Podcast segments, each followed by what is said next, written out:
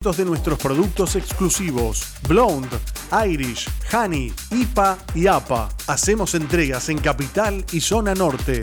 Bretonia, una cerveza digna de reyes.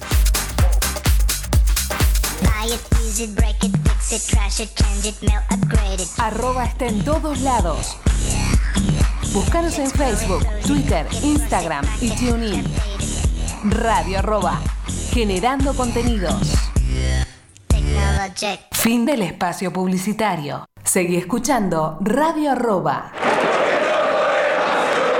Compartimos la misma sangre, gritamos hasta las lágrimas los mismos goles, sufrimos las mismas derrotas, heredamos la misma historia. Nos infla el pecho la misma mística, disfrutamos la misma gloria.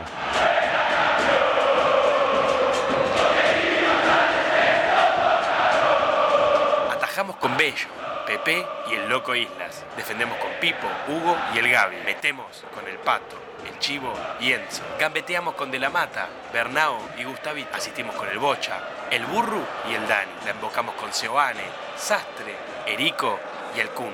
Tenemos el mismo orgullo rojo. Con la conducción del Lobizón Pérez y el Coronel Brizuela. La producción del Loco César Cáceres. Ya comienza Orgullo Rojo.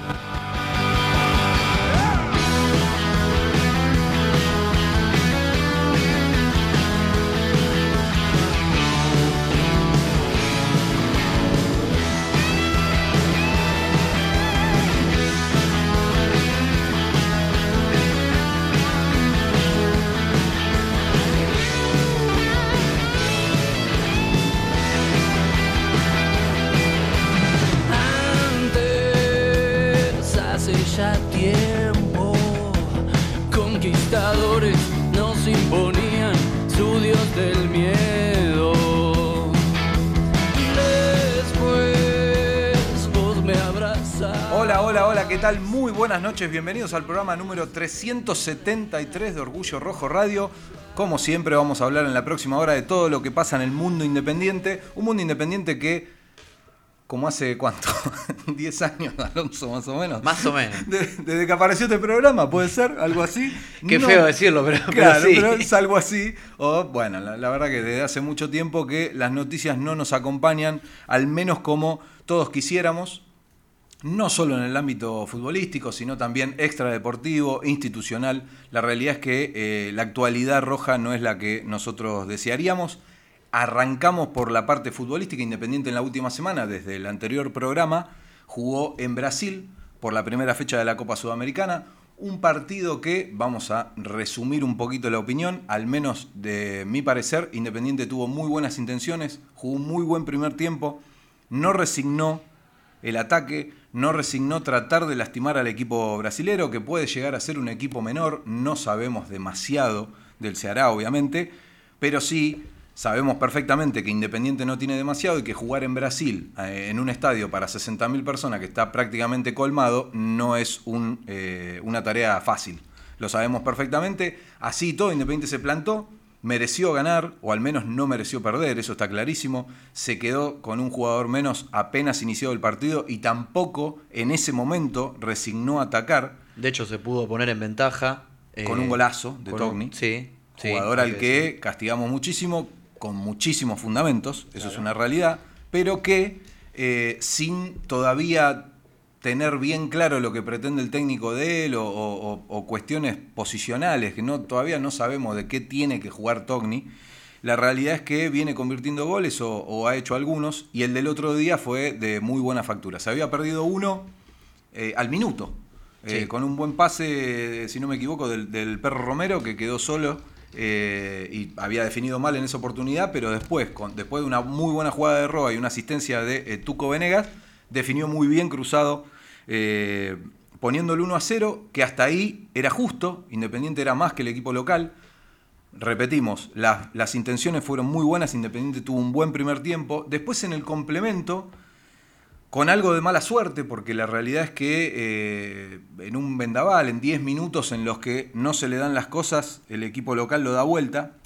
la sensación esa de las buenas intenciones o, o el no resignar a atacar, como que cambiaron eh, o quedaron en un segundo plano después de ver que Independiente, ya sin tener inferioridad numérica, porque le expulsan a un jugador al equipo local también, y perdiendo 2 a 1, faltando no mucho, eh, ya promediando el segundo tiempo, faltando 25 minutos, no me acuerdo eh, con exactitud en qué momento fueron los cambios, lo que hace Domínguez es un cambio de un doble 5. A mí, sinceramente, yo entiendo, de hecho lo estoy diciendo, que esa sensación de las buenas intenciones del comienzo, medio que se dan vuelta ahí, porque uno esperaba cambios más ofensivos, pero la realidad es que no, no, me, no me parece que haya estado mal, no, no, no, no me parece que esos cambios de por sí tengan que ser defensivos o que no hayan sido lo suficientemente ofensivos. ¿Se podría haber puesto otro jugador? Sí, la verdad que sí. Recordemos que ya había entrado Tomás Pozo,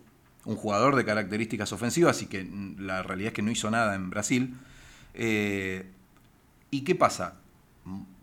Una cosa es tratar de ser ofensivo, Independiente lo hizo. Otra es decir, bueno, como cambió el doble 5, ahora veamos todo o digamos todo. Independiente tenía los dos jugadores que integran el doble 5 amonestados. Se supone que, o uno puede llegar a, a entender o a interpretar que cambiando el doble 5 con dos jugadores enteros, faltando poco, uno puede llegar a rinconar al equipo local. A Independiente no, no, no le costaba demasiado hacer eso. Sin embargo, eso no pasó, no le salió. La realidad es que yo no creo que Domínguez haya intentado con ese cambio de doble 5 mantener el resultado en una derrota por un gol porque se, se puede llegar a suponer que Independiente eh, puede ganar los tres partidos de local o todo lo que le resta y terminar primero en el grupo. Recordémosle a la gente que solamente un equipo pasa de ronda en la Copa Sudamericana.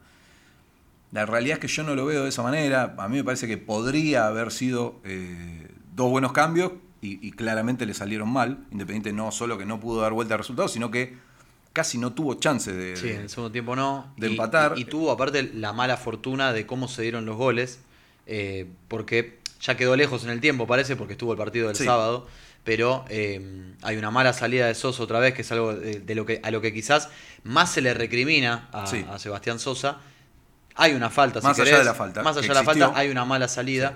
Creo Eh, que- Hay mala fortuna en Venegas también. Sí, creo que de no existir la falta Sí. eh, hubiera salido mal igual, Claro. pero eso es Sí, incomprobable. claro. Una cosa no justifica la otra, eso Exactamente. decir. Eh, también hay mala fortuna en la jugada del penal, pero es algo que pasa y es algo que nos pasó, eh, si querés, dos veces en estos últimos dos partidos, porque en la, ya para llevarte al partido del sábado, eh, nos vuelve a pasar. Uno, viendo el partido y que Independiente no podía meter el segundo gol el otro día con Tigre, decía, che, nos puede llegar a terminar pasando esto, toco madera. eh, ojalá no nos pase, ¿no? De que nos conviertan un gol sobre la hora. Algo que ya le pasó a Independiente en el clásico y le dolió bastante. eh, no le pasó en, en no le pasó em, contra Ceará. Eh, sí le han dado vuelta, ha dado vuelta el resultado, pero no sobre la hora. eh, y sí le convierte un gol Tigre que decís tenía el partido casi asegurado. Independiente incluso lo pudo haber ganado con ese gol insólito que pierde Battaglini. O con la jugada del primer tiempo del centro que nadie logra empujar. Creo que es Roa el último que llega. O el centro es de Roa, mejor dicho. Eh, digo, te quedás con ese sabor agridulce, con las manos vacías de decir Independiente no puede, está engualichado, algo tiene, ha- hay algo, eh, hay, que hacer un, un- lavaje. yo eh, empezaría por la falta de jerarquía, También, sí, porque, obviamente. por ejemplo, eh, acabamos de decir que eh, en el partido de Brasil casi que arranca ya con un jugador menos, Mm. eh, y si bien yo considero que hay mucho mérito del jugador brasilero en la expulsión de Costa, porque entiende la, La jugada, porque, claro. De hecho, lo ves cuando festeja la Claro, segunda porque amarilla. sabe perfectamente lo que tiene que hacer, porque apenas siente el contacto, en vez de decidir seguir, que lo podría haber hecho, eh, decide tirarse. eh, fue muy vivo, o sea, eh, utilizó bien la viveza y... Pero bueno, una cosa no quita la otra, ¿no? Hay un error de Costa, un error de, de- de- de- de inexperto, de, pibe, que es lógico. Eh, y por eso apunto a que lo primero que hay que ver es la falta de jerarquía, porque uno cuando no define es también por eso. Eh, estamos hablando de que Independiente tiene de 9 a- al Tuco Venegas, que la realidad es que está rindiendo bien. No, no se le puede decir Sí. nada en cuanto a la A entrega ver. y eso. Ahora, A ver, uno espera más. ¿Qué- ¿Pero qué puedes esperar de No, no, pero no de Venegas. Uno espera más de el 9 de Independiente. Claro, como esperaba más de El Silvio Romero en el torneo anterior. El el nueve hincha- Independiente es el Tuco Venegas. Claro, bueno, a eso vamos. Entonces, Eh, eh, eh, arranquemos por ahí, digamos. O sea, Independiente. Déjame decir que el hincha independiente le recriminaba más a Silvio Romero también por la cantidad de dinero que Independiente había pagado por Silvio Romero en Sí, su momento y por la jerarquía que traía a espaldas. De hecho, eh, yo creo que el paso por Independiente fue bueno, el final termina siendo malo, porque el último torneo fue malo y sin embargo fue el goleador de Independiente. Eh, pero digo, de Venegas esperamos menos que de Romero incluso y está demostrando entrega, sacrificio y demás. Sí, Ahora, sí, la realidad es que no, no se le puede decir demasiado. desde ese lugar no. Ahora, lo que espera eh, el hincha de Independiente o cualquier hincha de su 9 es goles o algún tipo de asistencia pivoteando la pelota. Bueno, goles, hizo su segundo gol en Independiente el otro día, definió bien el penal, Asistió a Togni. asistió a Togni. eh, de repente está empezando a crecer y con poco, si querés, le sacó el lugar a Leandro Fernández que no había hecho absolutamente Sí, nada. sí, sí. La realidad es que hoy es el 9 titular de Independiente de manera indiscutible. Sí. Eh, por supuesto que uno espera tener un 9 de otro de otro fuste, de otra Sí. jerarquía, pero de eso no tiene la culpa Venegas. O sea, No, claro. Está clarísimo que es el último culpable de haber venido a Independiente, por decirlo de alguna manera. Pasando después al partido del sábado, yo creo que ahí lo, lo primero que, que quiero decir es que no coincido en absoluto con aquellos colegas o, o hinchas que he leído muchísimo, eh, o amigos o, o familiares, no sé, eh, que consideran que Independiente jugó bien o que, que fue uno de los mejores partidos de Domínguez. Está claro que también si dicen eso es porque los partidos de Domínguez por lo general han sido malos de- Sí. desde acá. Lo único bueno en no- general ha sido el segundo tiempo con Racing. Claro, todavía no, no, no y no estamos despega. hablando de un tiempo. Claro, todavía no despega su equipo. En eso podemos estar de acuerdo. Ahora, la realidad es que para mí Independiente estuvo lejos de jugar bien. Ahora, aclarando esto, ¿y, y por qué lo digo? Porque Independiente se encuentra, o, o me parece que es la placa la que confunde o la que puede llegar a, a- a hacer que esta gente diga que Independiente jugó bien. Puede que yo me equivoque, la verdad que el partido no lo volví a ver.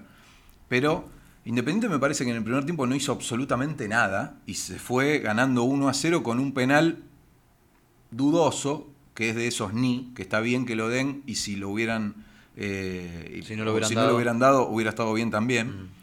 Eh, y no, y no había hecho nada. Independiente había tenido una o tuvo una chance clara que fue después Sí, del gol. que es esta que te tiro que nadie de- la de- el tiro de Domingo Blanco que no la puede tocar ni Insaurralde ni Battaglini que entraba por el segundo palo. O sea, Independiente no tuvo, no hizo prácticamente nada y así todo se fue ganando 1 a 0. En un primer tiempo en el que lo único que hizo, y sí lo hizo bien, es anular a Tigre Sí. equipo que llegaba y se fue como puntero del torneo, como puntero de la zona. Eh, ahora, si nos vamos a quedar conformes o contentos porque Independiente lo que hizo fue anular a Tigre en, en el- en Avellaneda, y la verdad que no.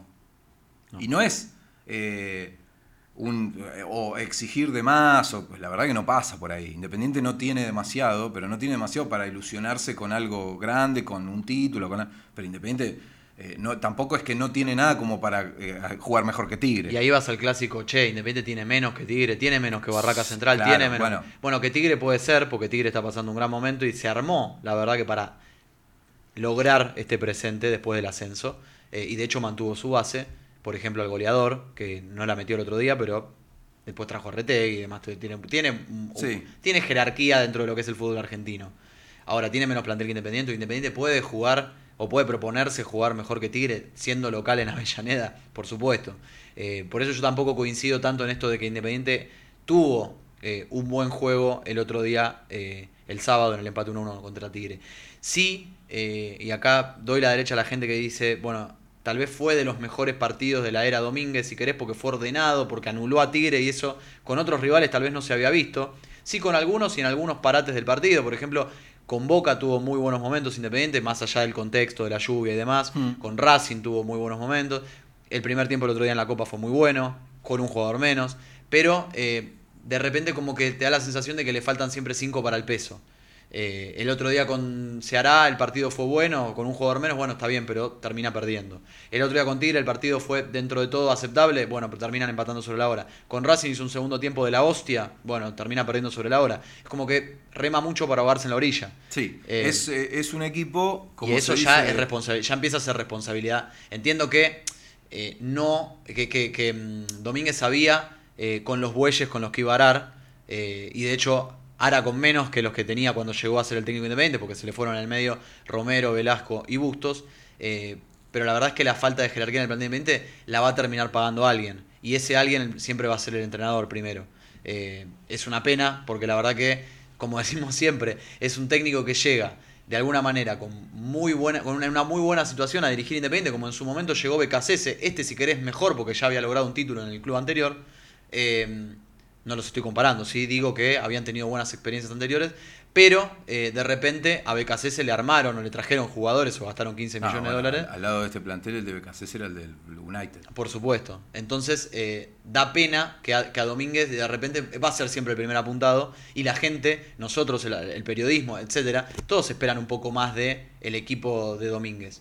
Eh, y el principal apuntado siempre, el primero va a ser el técnico. Sí, sí, yo eh, repito lo que dije siempre, o sea, es un técnico que me gusta, es un técnico en el que confío, yo creo que Independiente va a dar más, creo que, que tiene para dar más, todavía es obvio que no despega, ahora cuando pasamos a hablar, por ejemplo, del segundo tiempo, eh, yo creo que ahí es, es, no sé si decir todo, porque quizá es exagerado, pero para mí es gran parte eh, de los jugadores, de la falta de, de confianza, del no soltarse, algo que, eh, que expresó Domínguez en la semana, en una conferencia de prensa que es muy interesante. Siempre es interesante escuchar hablar al, técnico. Por supuesto que mientras no se den los resultados va a haber muchos que lo tilden de, de- de- de chamullero y de que siempre dice lo mismo. Bueno, la realidad es que eh, habló mucho de eso.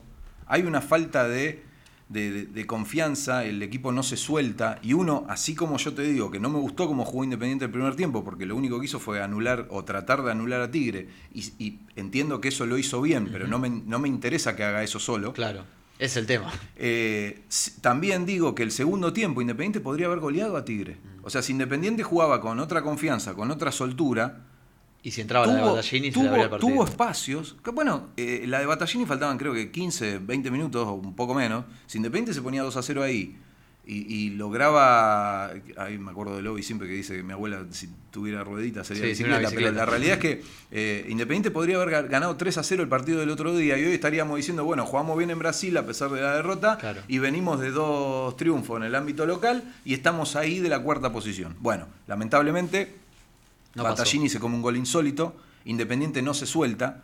Eh, después sí hay cosas para machacarle al técnico o para exigirle un poco más. Yo sinceramente no entiendo por qué no entra más tiempo Márquez, que para mí es de lo mejor que tiene el equipo en cuanto a eh, juveniles o, a ilusionarse. Así como entra eh, Tommy Pozo y ya nos dio dos triunfos, porque Independiente ganó dos veces 1 a 0 con goles de él.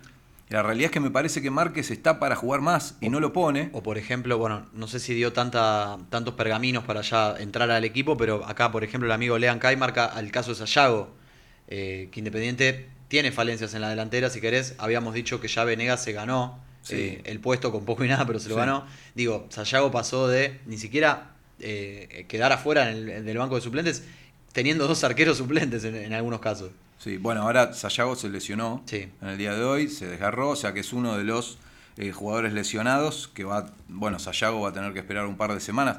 Independiente tiene una seguidilla Fulera. importantísima, Está- está- está complicada ¿eh? y clave. O sea, el- el- lo más triste del otro día, más allá del nivel futbolístico, que obviamente es importante, que Independiente sería buenísimo que levante, porque es, es clave, la realidad es que eran dos puntos que nos ponían ahí en la tabla. Claro, o sea, a hoy dos. no sé cómo, cómo terminó Huracán, no sé Estaba cómo- ganando, ahora lo vamos a repasar. pero Huracán estaba ganando 1 a 0 y se estaba poniendo cuarto. La realidad es que si bien los... eh, a ver, Estudiantes ya está adentro, Tigre y Boca, si no están adentro, están ahí. O sea, Estudiantes tiene 18, Boca y Tigre tienen 16. Pero Independiente si ganaba el otro día, no solo que Tigre iba a quedar con 14, eh, digo con 15, con un punto menos, sino que además esos dos puntos nos posicionaban ahí de la cuarta posición, que no sé si se la va a quedar Huracán o eh, Aldo Civi. Perdió 2 a 1 con Barracas Central. Huracán. Perdió 2 a En el 1. último minuto, gol de Iván Tapia, es el, el hijo de Chiqui. Mirá vos, bueno, es una buena noticia. Entonces Huracán sigue ahí abajo, digamos, por decirlo de alguna manera con nosotros, si no me equivoco, con la Huracán misma cantidad 11 de puntos, igual que Independiente 11 puntos, Barraca Central 12 puntos, Colón 13 puntos afuera, Aldo Civi 13 puntos adentro, juega ahora con Lanús, eh, Boca Junior 16, Tigre 16, los dos adentro, y Estudiantes obviamente 18 Y la, puntos. Lanús está abajo. O sea Lanús que está último con 6 puntos. así de ganar, todo. nos convendría si, que si Lanús, claro, si Lanús le llega a ganar al Dosivi, o sea, Independiente queda a dos puntos de la cuarta posición, que me parece que es a lo máximo que se puede aspirar. porque- Teniendo que jugar con Aldo Civi todavía. Claro, y no solo con Aldo Civi, sino que Independiente tiene que jugar con todos los que están ahí peleando esa cuarta Ah, posición. claro, sí, Colón. O sea, menos Independiente, Huracán. Independiente, mirá, si no, Ah, no, Huracán re- también. repasemos la Sí. seguilla, claro. Independiente tiene que jugar con Colón. O sea, ahora obviamente juega eh, mañana con el equipo paraguayo por Copa Sudamericana. General Pero en el ámbito local tiene que jugar el sábado con Colón, que eso ya está a las cuatro y media, en el Brigadier eh, López. Stanislao. López. A puertas cerradas, por el, el- todo este esta movidita del, del público de Colón, que nosotros también tenemos movidita con el Movidita. público. Ahora vamos a hablar de la Sí, movidita. eh, después juega el martes porque hay partido entre semana, algo que no nos conviene, porque la realidad es que con esta seguilla de Copa Sudamericana estaría bien tener un, y con un plantel corto como el de Independiente, estaría bien tener descanso de una semana. Bueno, no. Independiente juega en Avellaneda el martes eh, 19 a las 9 y media de la noche contra Aldo Civi. O sea, vos fíjate que estamos hablando de Colón, Aldo Civi, do- dos equipos que están ahí luchando por este Por el mismo- cuarto mismo objetivo. puesto. Después con Central en Arroyito, que Central está un poco más abajo, o sea, al menos por ahora no estaría eh, luchando por esa posición. Y después juega con Lanús y Huracán. O sea, la última fecha con Huracán, quizá un rival importante. Sí, sí. O sea, el Independiente es- no, no, no, no es que quedó afuera, digamos. La cuarta puede aspirar a la cuarta posición. Son cinco fechas, está a cinco puntos de los segundos, que son Boca y Tigre. Suena medio utópico decir que Independiente va a ganar los cinco partidos que quedan como para descontar esos cinco. Por cómo está, que sería complicado. está, claro. No sé cómo lo ve Raque. Podríamos. Buenas noches, Hola, ¿cómo. Buenas noches, literalmente. Llegué, llegué. Eh, bueno, sí, como bien decían ustedes, el otro día leía en Twitter que alguien hablaba de Club Olvidado por Dios. Sí. Y literal. Borrar club. Eh. No, por favor, no. Bueno, están haciendo todo lo posible. Este, pero bueno, no, increíble lo, lo del otro día, llegar a los 49 minutos eh, y que nos empaten el partido. Pero bueno, vamos a ver ahora, como bien decías vos, ahora tenemos sábado, martes, sábado, martes, una En seguidilla. algún momento vamos a tener que ganar. Ponele, por lo menos que mañana nos vayamos, termina tarde el partido, que nos vayamos contentos a casa. Y además que hay que pagar bono. Sí. Eh, la gente que quiere ir a la cancha va a tener que pagar un bono especial, no sé si ya hablaron de eso. No. No. Hermosa Eh, noticia. Hermosa noticia y bueno, eh, antes, bueno, porque no estaban los eh, la fase de grupo, pagábamos un poquito más adelante, pero, pero bueno, esperemos por lo menos que... Igual da gusto pagar por este equipo, como juega, como viene, y aparte porque siempre... Además se puede pagar por adelantado. Claro, Sí, a- sí. eh, Yo eh, pagué sí, las 3 por, 3 por 1 pagué. No, por 1 no. Claro. Te hacen un pequeño descuento de 300 100 pesos. pesos. 100 pesos por ticket si pagás las tres entradas juntas. Es, es maravilloso que cuando las entradas son caras, eh, la excusa siempre es la oferta y la demanda. Mm.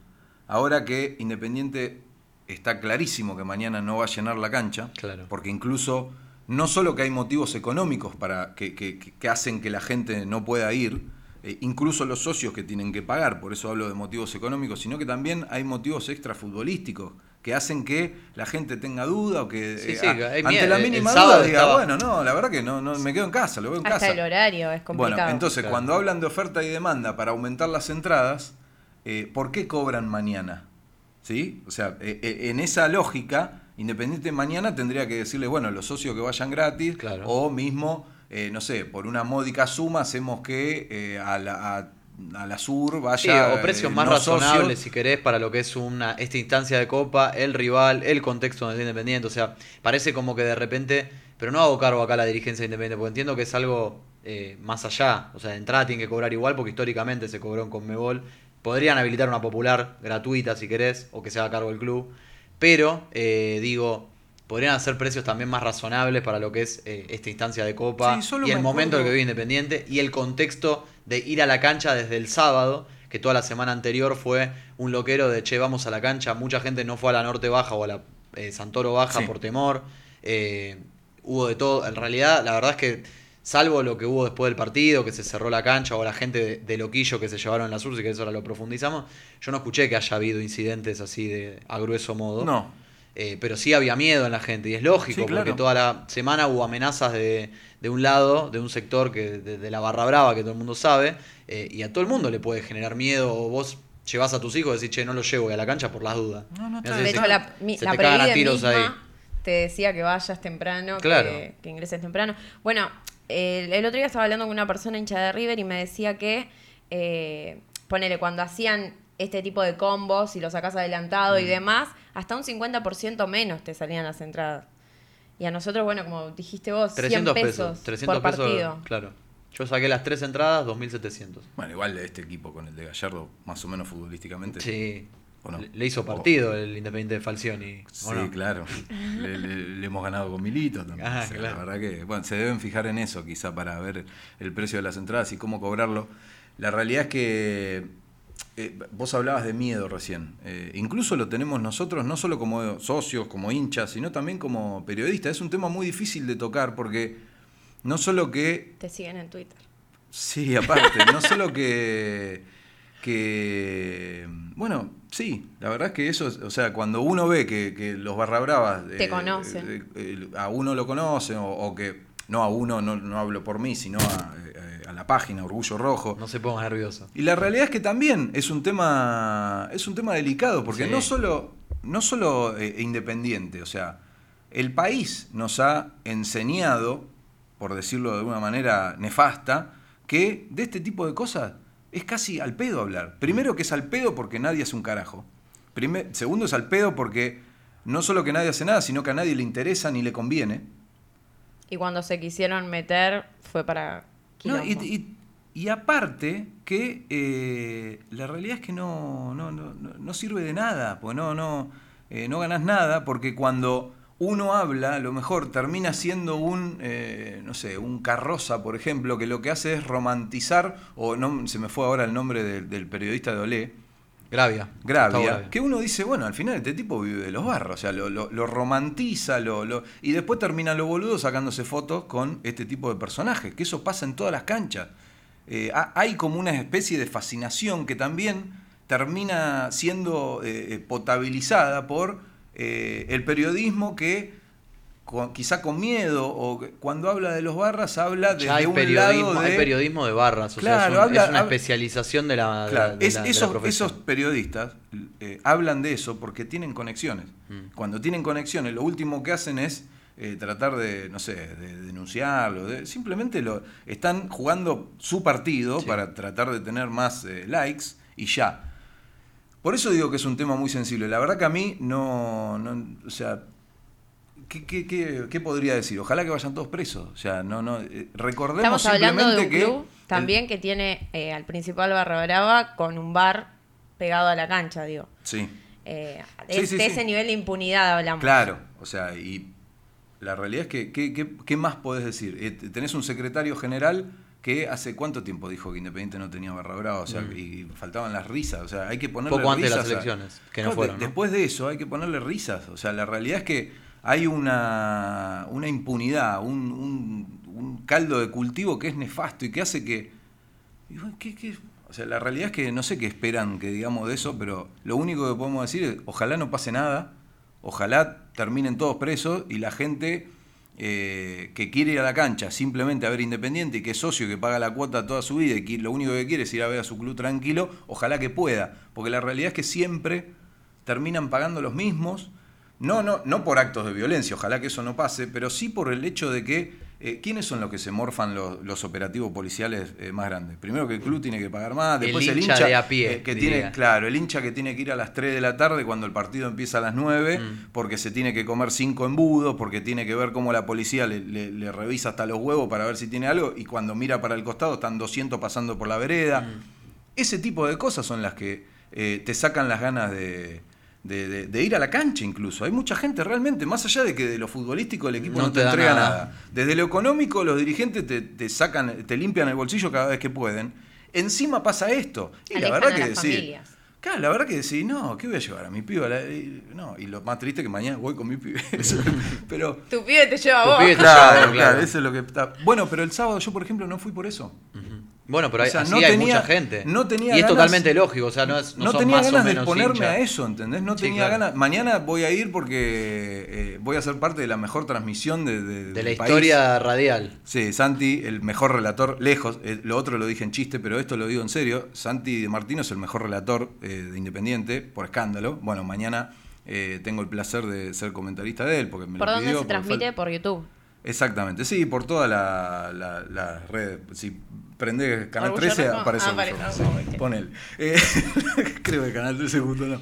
Pero la realidad es que eh, por eso voy. Porque también eh, me pasa lo mismo. O sea, no tengo ganas de exponerme a eso. No es que creo que, ojalá no pase, pero no, no- no es que creo que eh, puede pasar algo. No, no- no lo sé, obviamente. Pero la realidad es que no tengo ganas de exponerme a tener que ir tres horas antes, a, a comerme cuatro cacheos, a estacionar a 20 cuadras, a, a que se estén cagando a palo los trapitos porque no saben a quién tienen que dirigirle la plata. La realidad es que todo eso es nefasto. Eh, Pero entonces- pasa, lo bueno es que lo decimos, ¿no? Porque hay gente que no lo dice. Nosotros que caminamos la, que vamos a la cancha, que, que lo vivimos más como hinchas, si querés, que como periodistas, lo vemos y lo contamos, porque la gente Sí. vive esa realidad también. Sí, sí, es que lamentablemente es lo que, lo que vemos que pasa todo el tiempo. Bueno, cuando hay expectativas de este tipo de cosas, un poco fomentadas por periodistas que lo único que hacen es tener contacto con esta gente y, y- y- y darles publicidad y, y- y fomentar todo lo que va a pasar en teoría, bueno, eh, lamentablemente uno le agarra miedo y, y- y pasa esto. Y no solo le agarra miedo como socio y como hincha para ir a la cancha, sino también como periodista, porque como decía Raque antes, a nosotros nos siguen, o te mandan mensajitos, te, y bueno, y la verdad que es una patada en los huevos, porque no es que vos eh, te puedes hacer el valiente, yo, la verdad que no me interesa eso. Claro. ¿Y qué vas a hacer? ¿Vas a denunciar con, con la policía, con la misma policía que le, le cobra después para los... Dale, No seamos se buenos. puede, no se puede. ¿Me dejas leer algunos mensajitos de la gente que nos escribe acá en Facebook? Si están prendidas a Orgullo Rojo, están prendidos al, y, eh, al Facebook Live de Orgullo Rojo, que es el programa por, por donde lo pueden ver. Marcelo Brailovsky dice, así se debe tratar con el tema eh, barras, como hincha normal. De nuevo, felicitaciones por el, programa, por el programa, ya nos había escrito, ahora vamos a leer el mensaje arriba. Nuestra amiga Fernanda Lojo dice, yo fui dos horas antes y en el pato no había nadie, una vergüenza al operativo, mucho miedo. Eh, Alberto Jurado dice, ¿para qué trajimos a Poblete y Cáceres? Que no juegan, eh, qué manera de gastar plata que no hay. Bueno, Bueno, no- nosotros obviamente es preguntamos hace Cáceres, 10 ¿no? años para qué lo trajimos a Cáceres. Claro, que- más. que- de que- 10 que años. sigue sin venir, Pero ¿no? si habla de Juanito, que, Claro. que, em, está medio está, está Juanote, más que Juanito, eh, es una de las preguntas y es uno de los temas para hablar. Así que Acá Luis con- Heredia dice, tiene para 15 días, parece embarazado. Tremendo. ¿Y, y Casares? Venegas, Casares y Bata en la delantera, ojalá eh, se dé, ahí está la diferencia para que el Rey remonte y esté, esté presente. Pa- Para que el Rey remonte esté presente, perdón. Lean SK y dice, ¿qué onda lo de Casares? Eh, hola muchachos, saludos rojos de Paraná, me encanta el programa, no lo politicen, sigan hablando de fútbol, felicitaciones, dice Marcelo Brailovsky. Vamos a leer algunos de YouTube también porque hay gente ¿Será que nos sigue ruso? por ahí. Qué jugador. Puede ser, ¿eh? Eh, el gol que se come Battaglini, Tremendo. dice el amigo Carlos Pérez, que me lo había escrito por WhatsApp, pero no lo leí porque estábamos hablando No del le gol. gusta mucho Battaglini a Carlos Pérez. No, pero él lo dice para eh, decir que el gol en realidad se lo come otro, que es innombrable, que es el que se quiere ir en junio, que es el que tira, digamos, el que patea al arco en realidad, porque creo que... Sí, que hace un jugadón. Hace una gran jugada, Después sí, Blanco, vamos a yo creo que lo que quiere hacer es definir al segundo palo y no pasársela a Battaglini. Eh, coincido. Pero bueno, una cosa no quita la otra. Battaglini se come un gol insólito. Sí, señor. Y Sebastián Sánchez dice buenas noches. ¿Se sabe algo de las elecciones?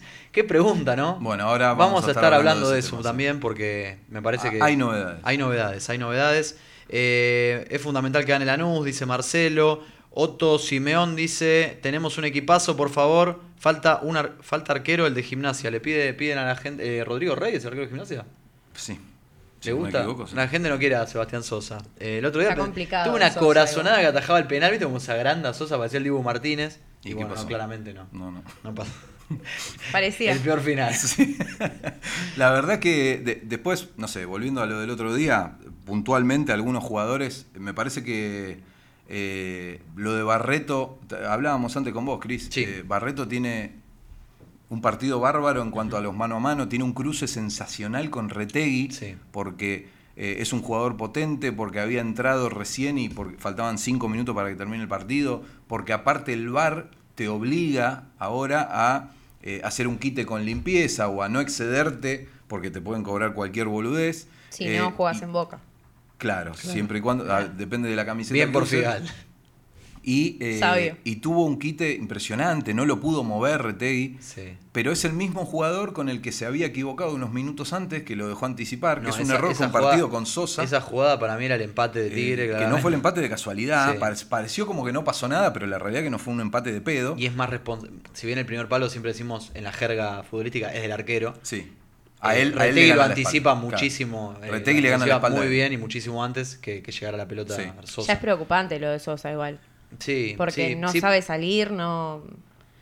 Y cuando sale, sale mal. Yo no Digo, sé si. Con los pies, con las manos. No sé si esa es la, la razón por la que Independiente cambió esa manera de defender las pelotas paradas rivales. No sé si notaron que. Lo que pasa es que Sosa era el mismo arquero. O sea, Ujú. claramente es el técnico, pelo, ¿no? el que decide eso. Pero no sé si Domínguez. La verdad que yo no recuerdo cómo defendía Colón. eh, el Colón de Domínguez las pelotas paradas. Pero a mí no me gusta. eh, prefiero defender las pelotas paradas en la, en la línea del área grande, como hacía Independiente antes.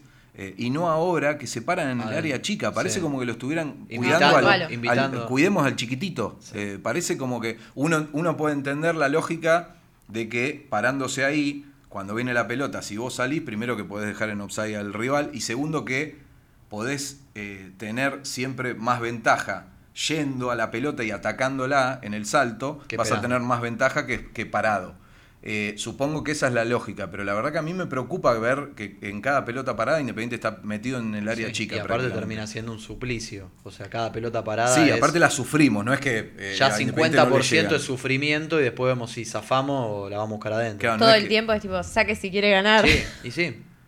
Eh, Y eso es un problema. Queda ahí rebotando. Eh, Eh. sobre todo por la, porque la principal falencia de Sosa, que a mí no es un arquero que me disguste, me parece que le dio en su momento jerarquía Sí, a, un puesto que bien. estaba eh, bien cuidado por campaña, tal vez un último mal campeonato porque campaña estaba es en que esta- está pasando lo mismo que campaña. Claro, pero que la última época de campaña, porque tuvo épocas muy buenas.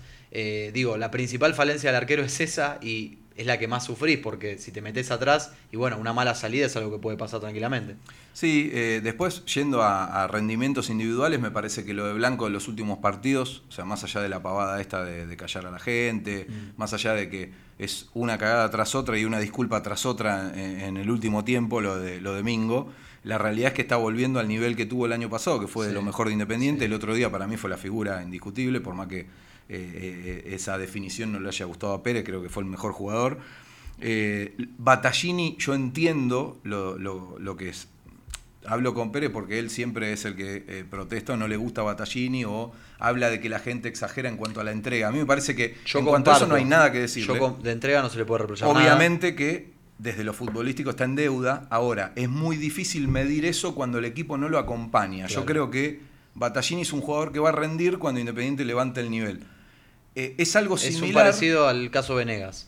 Sí, bueno, Venegas. Lo que pasa es que de Yo Venegas- creo que Battaglini tiene otra jerarquía que Venegas. No, por supuesto, pero digo, de la entrega es irreprochable y uno espera más. De Venegas espera gol, espera, bueno, asistencias, que el otro día pagó con eso, eh, pero eh, de Battaglini esperás que se saque un tipo de encima, no solo que corra y ponga huevos, ¿no? Sí. Que uno espera eso de todos los jugadores en sí, ¿no? Porque uno, cuando tiene el sueño de ser futbolista, si querés, lo que, si no tiene buena técnica, lo que mejor puede hacer es poner huevos.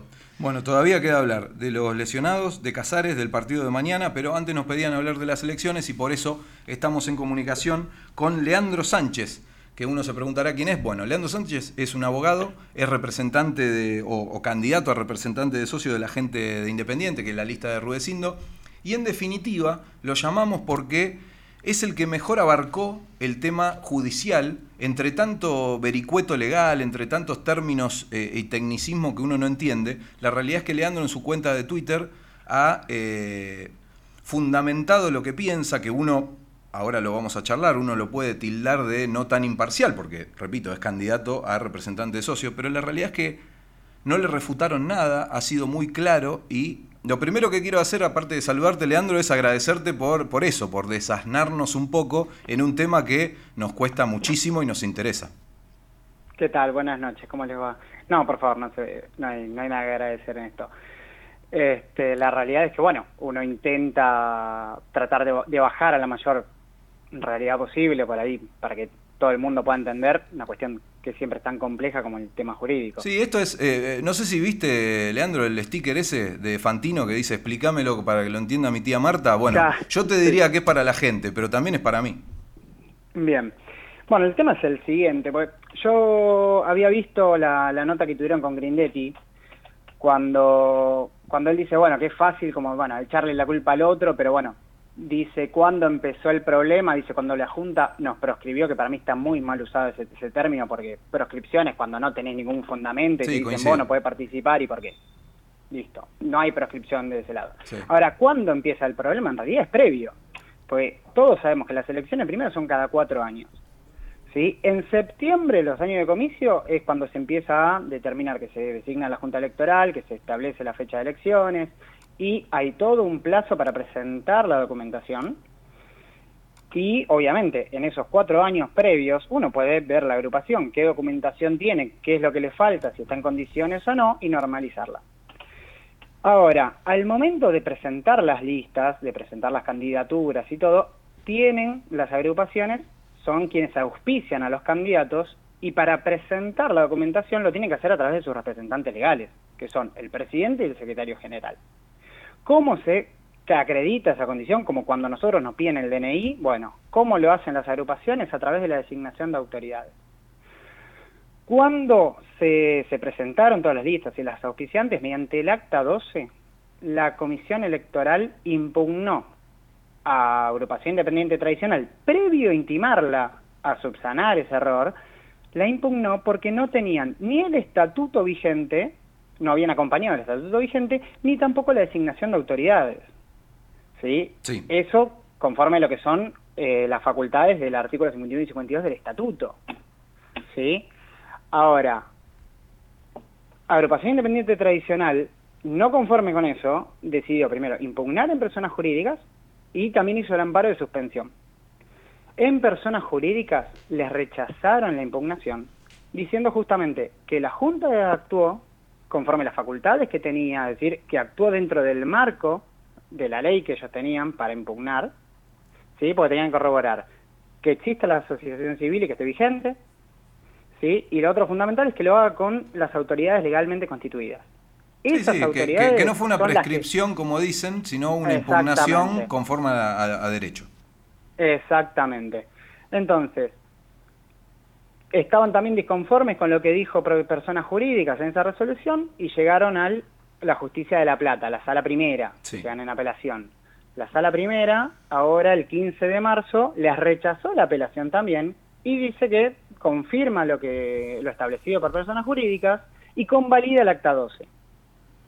Ahora también, dice, bueno, ya presentaron en su momento el recurso extraordinario, fue rechazado. El- esto fue, esta es la última novedad, esto es lo que pasó el Esta es viernes. la última novedad, exactamente. Lo que pasó fue eso y este, el Club Independiente ahora, en el amparo de Ritondo, que es el que tiene suspendidas las elecciones, y que van a seguir suspendidas hasta tanto se dicte sentencia definitiva, ¿sí? Se, se acreditó justamente, manifestó que se había dictado sentencia el 15 de, de marzo y ahora el juzgado lo que hizo fue darle traslado por cinco días a Independiente, a Ritondo, que es la parte actora, que se tiene que expedir de eso, y una vez vencido ese plazo van a certificar la actuación de La Plata.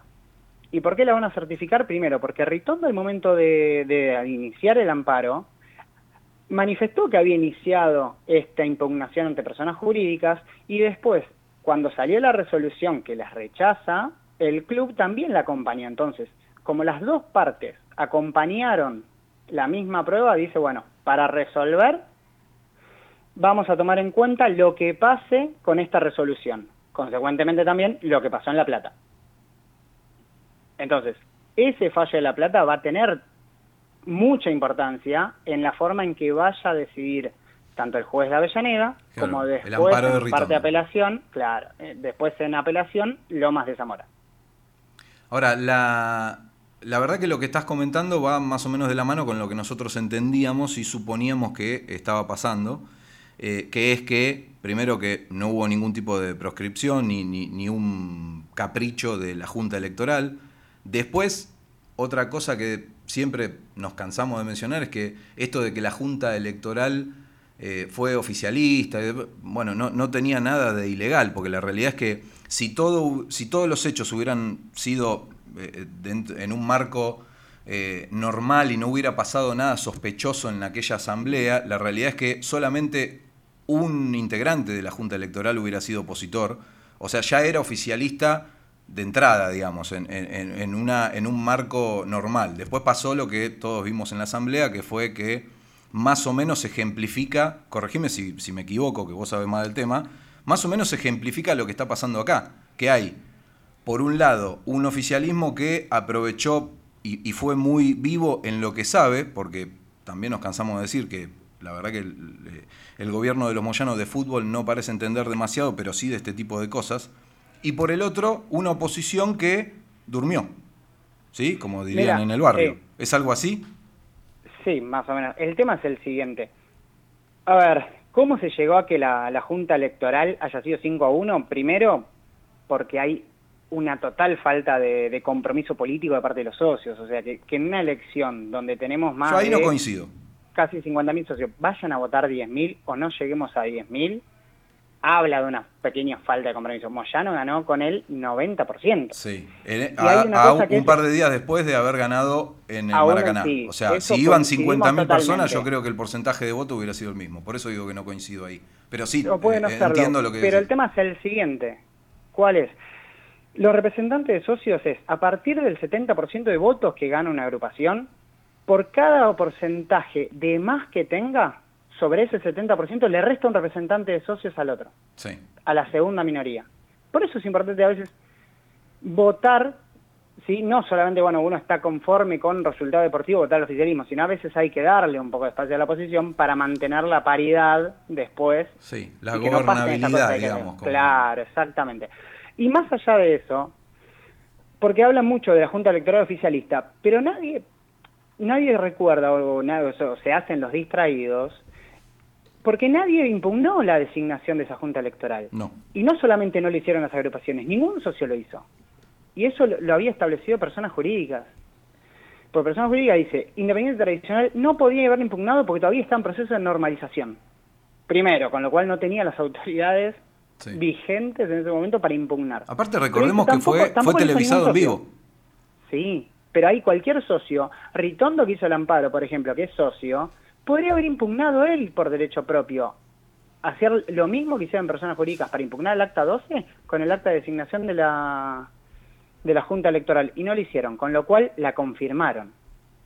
Y si vos la confirmás, después no podés ir a atacar lo que te resuelven, que a vos te excluyen por parcialidad.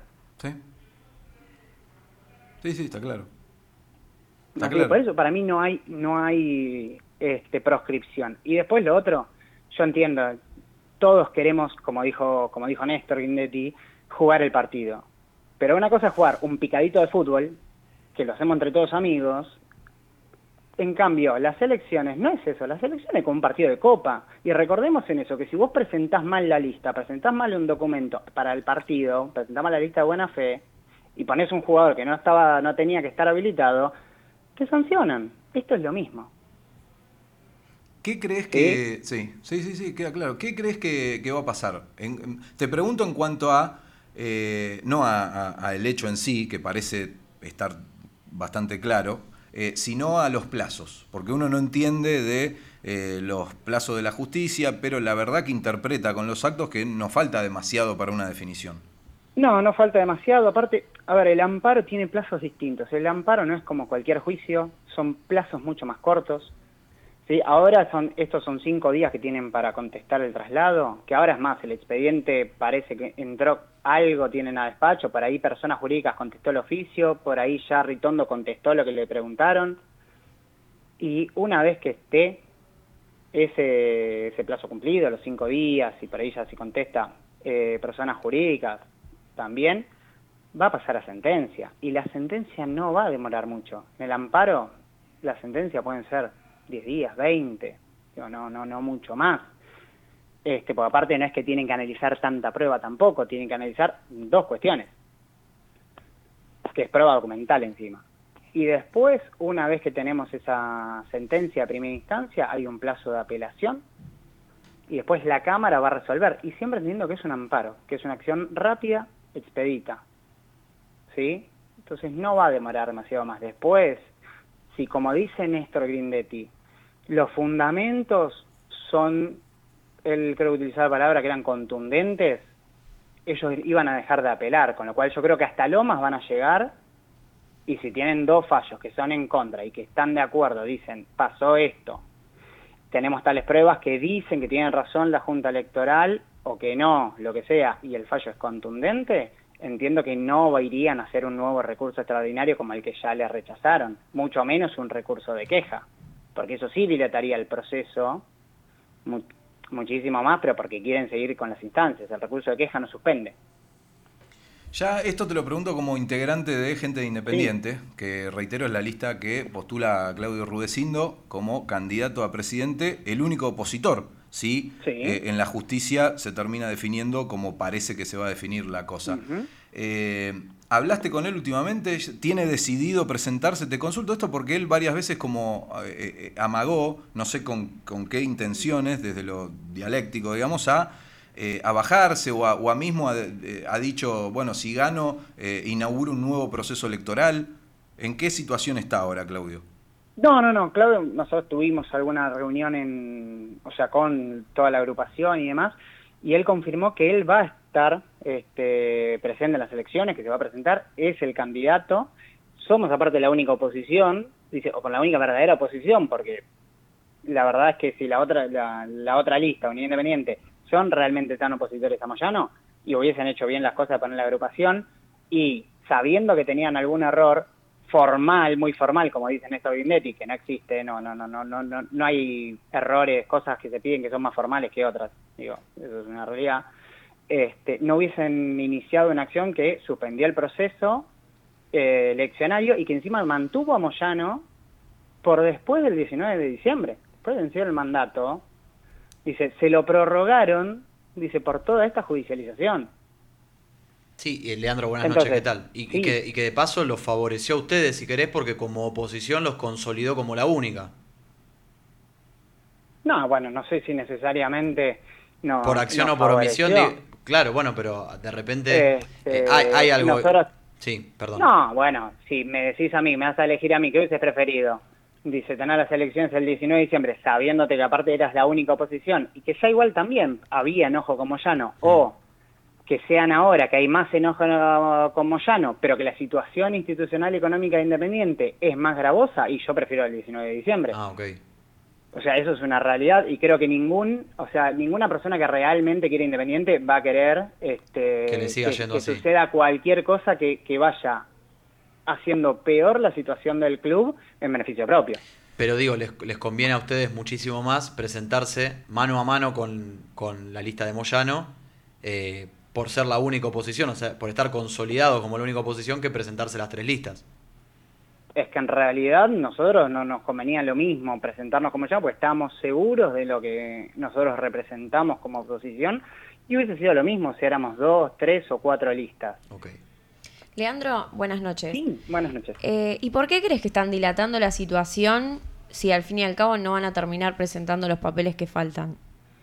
Es que primero que no pueden seguir presentando los papeles que faltan porque el acto eleccionario era en el, 19 de diciembre, los papeles había que presentarlos antes y no es que hay una prórroga con esto. O sea, acá la justicia primero va a determinar si está bien el acta 12 o no. Si el acta 12 está bien, listo, vamos con las agrupaciones y con las listas, todos los papeles que se presentaron. Si no, dice, se volverá a como estábamos con el acta 10, el acta 11, entonces podrán presentar.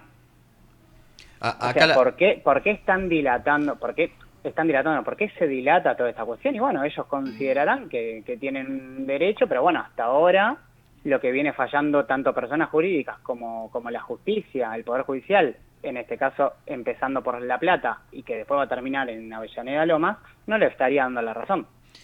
Leandro, acá Carlos Pérez me agrega que Rudecindo dijo hace poquito que no creía que las elecciones sean antes de octubre.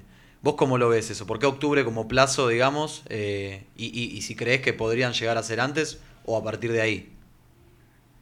No, yo en eso no, no, no coincido tanto. El tema es que, obviamente, el plazo de, de fijación de elecciones es dentro de- del plazo de 60 días. Ajá. Entonces, una vez que, que tengamos sentencia definitiva, que por ahí la sentencia la pongamos tener a, estamos en abril, principios de abril, pongamos la primera sentencia, la tengamos mediados, casi fines de abril, como mucho, ¿no? Como, como tarde, fines de abril, y entre las apelaciones y demás, bueno, en mayo tengamos la sentencia firme, fines de mayo, que se rechaza algún recurso extraordinario y demás, este, a partir de ahí sería la Junta Electoral la que va a tener que fijar de vuelta una fecha para que se haga el llamado a elecciones, que aparte hay que volver a presentar los fiscales, eso sí es lo que hay que volver a presentar.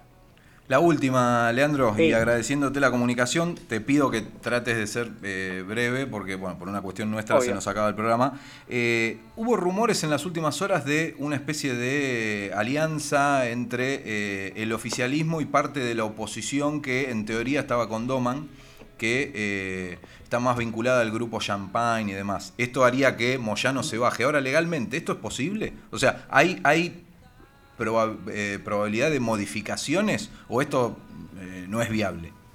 No, en realidad no, porque te lo pongo así de simple. Si presentan algún acuerdo y dicen yo desisto del proceso, en realidad no lo pueden hacer porque tenés un tercero interesado, que somos nosotros, gente independiente, a la cual si no se le incluye en ese intento de unidad y lo que sea, puede oponerse, porque sería estaríamos siendo perjudicados, porque si nosotros que hicimos todo bien Sí. para presentarnos a las elecciones, este, después, por un acuerdo político, después de que suspendieron todo el proceso eleccionario y querían forzar a una unidad, en realidad estamos premiando al que hizo todo mal Claro. y castigando al que hizo todo bien. Entonces es no más, po- podrían proclamar a Rudecindo como presidente, digamos, o eh, eh, tendrían que estar de acuerdo en ese nuevo proceso electoral. ¿Sería algo así?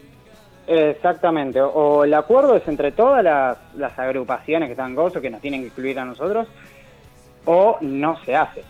Ok. Leandro, muchísimas gracias, fuiste clarísimo. Gracias nuevamente por desasnarnos en esto que es tan difícil de entender para, para nosotros y No, entendemos que para los hinchas también. ¿Y te puedo decir una sola cosa? Sí, claro. La única acá, el único camino en realidad es permitir que la justicia falle, ¿sí? no seguir después dilatando las cosas con apelaciones que, que van a ser sobreabundantes y permitir que el socio se exprese. ¿Sí? Y es fundamental que todos los socios, una vez que tengamos elecciones, fecha de elecciones, vayan a votar y voten por un candidato. ¿sí? El voto en blanco aparte no sirve. Muchas gracias, Leandro. Buenas noches. No, por favor, gracias, eh, buenas noches. Era Leandro Sánchez, abogado y candidato a representante de socios de Gente Independiente, la lista de Claudio Rudecindo. Nos despedimos con el grito del triunfo, muchachos. Será Por hasta favor. mañana. Hasta exactamente. Mañana Independiente juega en el Libertadores de América a partir de las 29.30 con 21:30. 21.30. ¿Qué dije yo? 29. Bueno, se me mezclaron los. juega a la hora que A- quiera. a MP. Que juega a la hora que Uno vaya que Independiente va a jugar mañana contra General Caballero. Acá va el sticker de Messi que pone la cara que está poniendo Cristian acá, que no sé si la estarán viendo por YouTube, pero es esa de yo que carajo sé quiénes son. Bueno, la realidad es que empató con Guaira de, de local en el primer partido de la Copa Sudamericana. Independiente, eh, obviamente, está último en el grupo. Mañana de ganar quedaría con tres puntos. 21 a 30 en el Libertadores de América y el próximo sábado contra Colón en el Brigader López de Santa Fe a las 16.30 sin público. Vamos rojo todavía. Chau y hasta la semana que viene.